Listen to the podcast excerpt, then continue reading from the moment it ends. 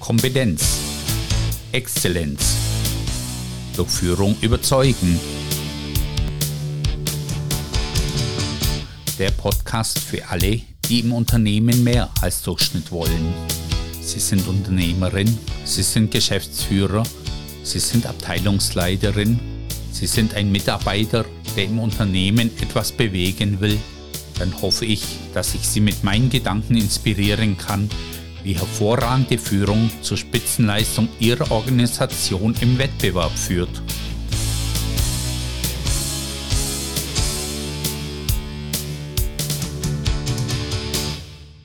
Change Management. In der heutigen Podcast-Folge sprechen wir darüber, wie Änderungen aktiv gestaltet werden können. Organisationen müssen sich ja immer wieder verändern, was auch immer die Gründe sein mögen. Fakt ist aber auch, dass sich Organisationen immer wieder schwer mit Veränderung tun. Ich möchte mit Ihnen darüber sprechen, warum Widerstand willkommen ist. Was sind die drei Gründe für Widerstand? Wie kann eine Veränderung in sieben Phasen begriffen werden? Abschließend warte ich mit ein aus meiner Sicht ganz hilfreichen Hinweisen. Widerstand ist willkommen. Warum das denn? Widerstand bedeutet ja zunächst mal, dass Mitarbeitende Energie zeigen. Widerstand ist was wirklich Aktives. Das heißt, sie wollen in dem Fall irgendetwas verhindern, aber dafür engagieren sie sich. Wenn sie diesen Widerstand brechen, bedeutet es, dass sie die Energie, die da drin ist, brechen. Die ist verloren gegangen. Wenn Sie aber den Widerstand als eine Chance verstehen, mit den Mitarbeitenden in einen Austausch zu kommen und Schritt für Schritt vielleicht auch von der Veränderung überzeugen können, dann wird dieses Engagement plötzlich sehr in Ihrem Interesse verwendet werden. Also Widerstand ist nichts Schlimmes, sondern erst einmal willkommen und übrigens auch völlig normal. Mitarbeitende Menschen wollen halt oft keine Veränderung und müssen dann schrittweise hingeführt werden. In diesem Zusammenhang ist es vielleicht ganz gut, mal darüber nachzudenken, was denn die Gründe für Widerstand sind. Ein ganz, äh, ganz, ganz trivialer Grund könnte einfach sein, dass die Mitarbeitende diese Veränderung nicht verstanden haben. Sie haben es einfach nicht gut erklärt. Also wenn das der Grund für den Widerstand ist, dann erklären Sie es einfach nochmal.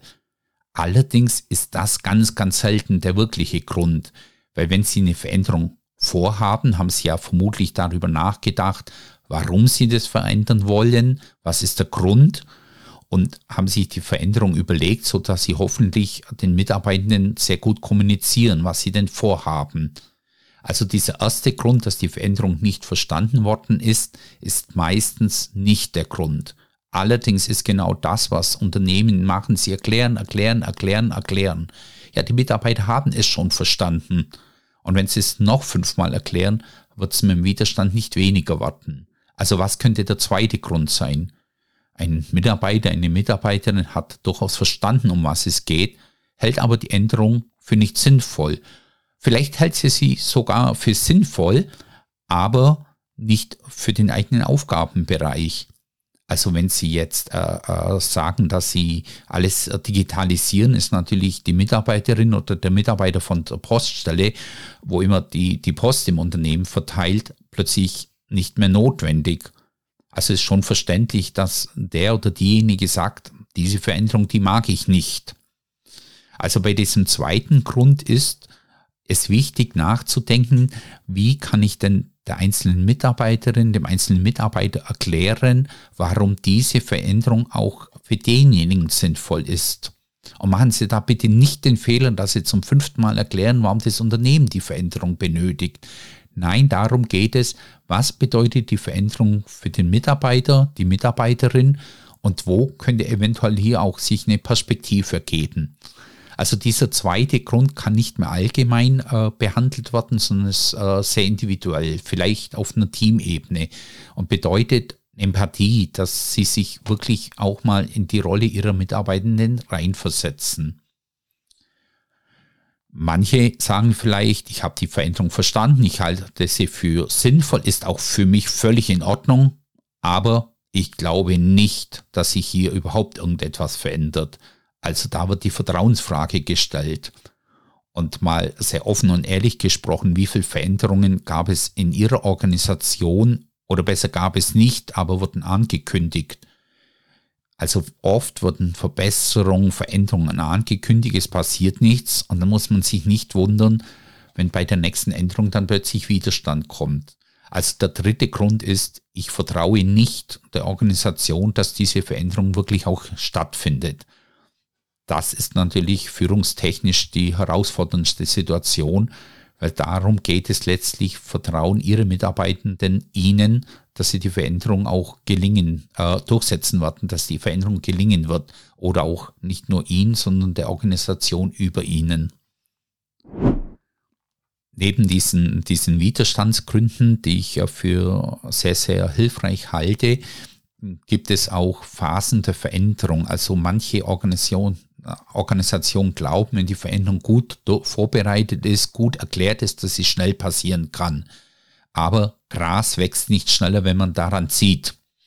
Und deshalb gibt es aus dem Veränderungsmanagement verschiedene Theorien, die über verschiedene Phasen arbeiten. Interessant ist, dass eine, äh, eine Theorie oder ein Modell aus, der, aus den fünf Phasen der Trauerarbeit kommt, die Elisabeth Kübler-Ross in ihrer Forschung entwickelt hat. Also wie Menschen, die äh, über einen Todesfall Angehörige verloren haben, wie die damit umgehen. Also ist schon ganz spannend, weil eine Veränderung bedeutet ja auch, dass ich erstmal von was loslassen muss.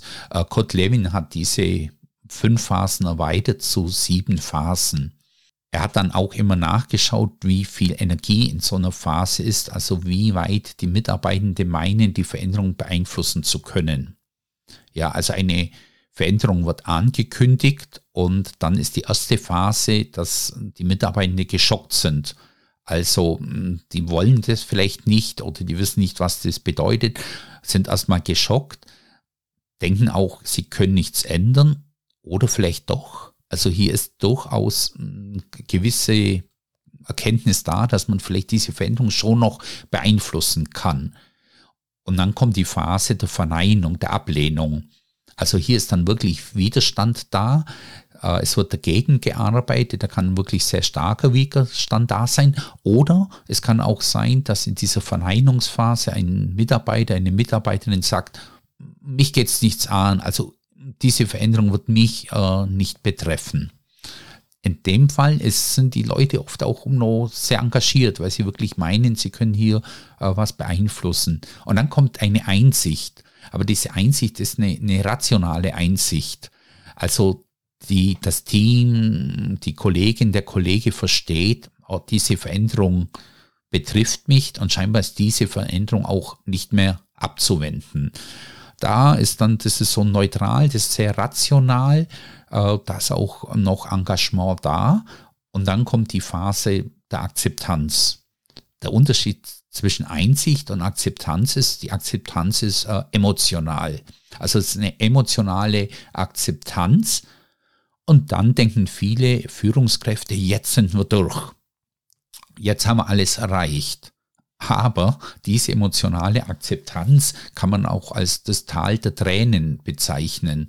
Hier ist Resignation, hier ist keine Energie mehr, da ist kein Engagement mehr, gut, es wird passieren. In diesen ersten vier Phasen müssen Sie als Führungskraft auch immer überlegen, wie gehen Sie damit um. Also in der ersten Phase des Schocks lassen Sie den Schock einfach mal wirken. So, dann kommt der Widerstand, die Verleugnung. Da müssen Sie schon zeigen, es wird passieren. Also da müssen Sie schon zeigen, diese Verneinung wird nicht funktionieren. Und dann kommt eben diese rationale Einsicht und dann die, äh, diese emotionale Akzeptanz, die man auch als Frust bezeichnen kann. Was tun Sie denn da als Führungskraft? vielleicht einfach nur da sein. Man sieht nicht den Fehler, dass sie da einstürmen und mit viel Argumente kommen. Da ist jemand einfach gerade frustriert oder resigniert, geben Sie da etwas Zeit, weil die nächste Phase ist dann das Ausprobieren, das Lernen. Also die Kollegin, der Kollege wird mit der neuen Situation umgehen.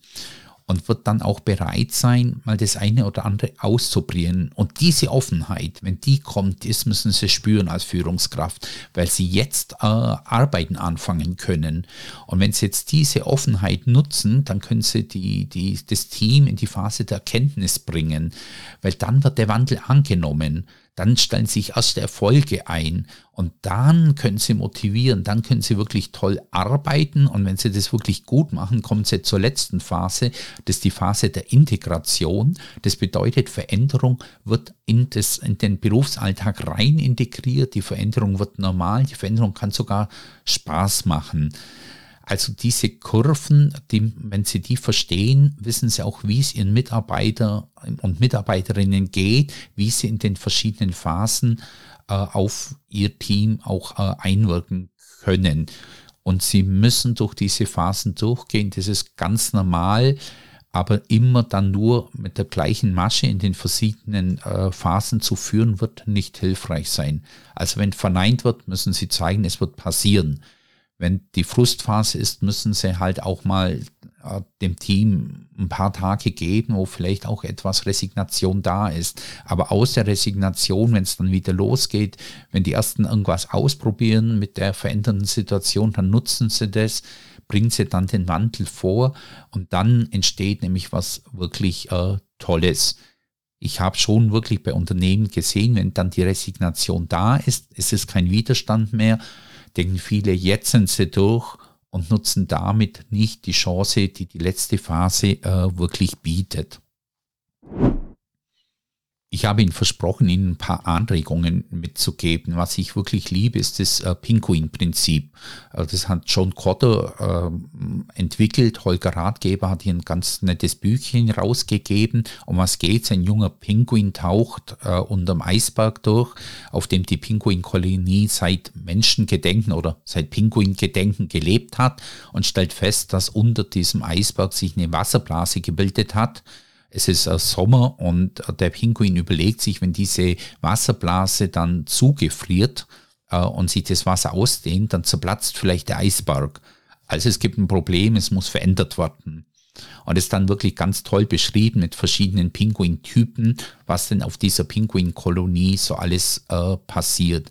Ist also in einem ganz netten Büchchen beschrieben, was sehr leicht zu lesen ist. Und wenn Sie wirklich mal eine größere Veränderung haben, überlegen Sie mal, ob Sie nicht investieren wollen und Ihrer gesamten Mannschaft äh, dieses äh, Büchchen schenken wollen.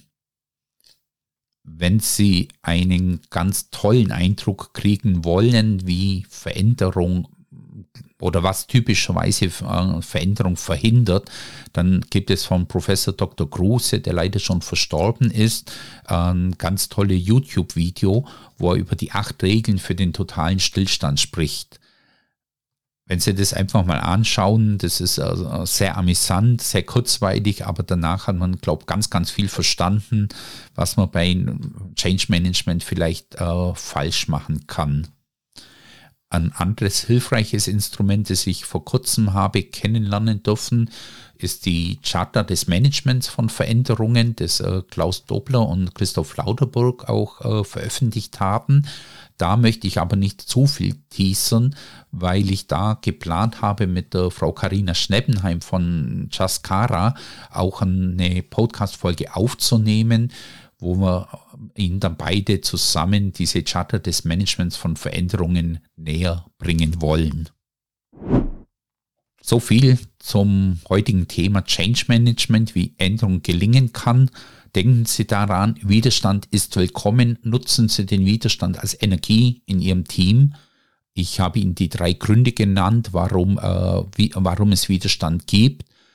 Beim Grund 1 müssen Sie erklären, wie die Veränderung geht, weil die Veränderung vielleicht nicht verstanden worden ist.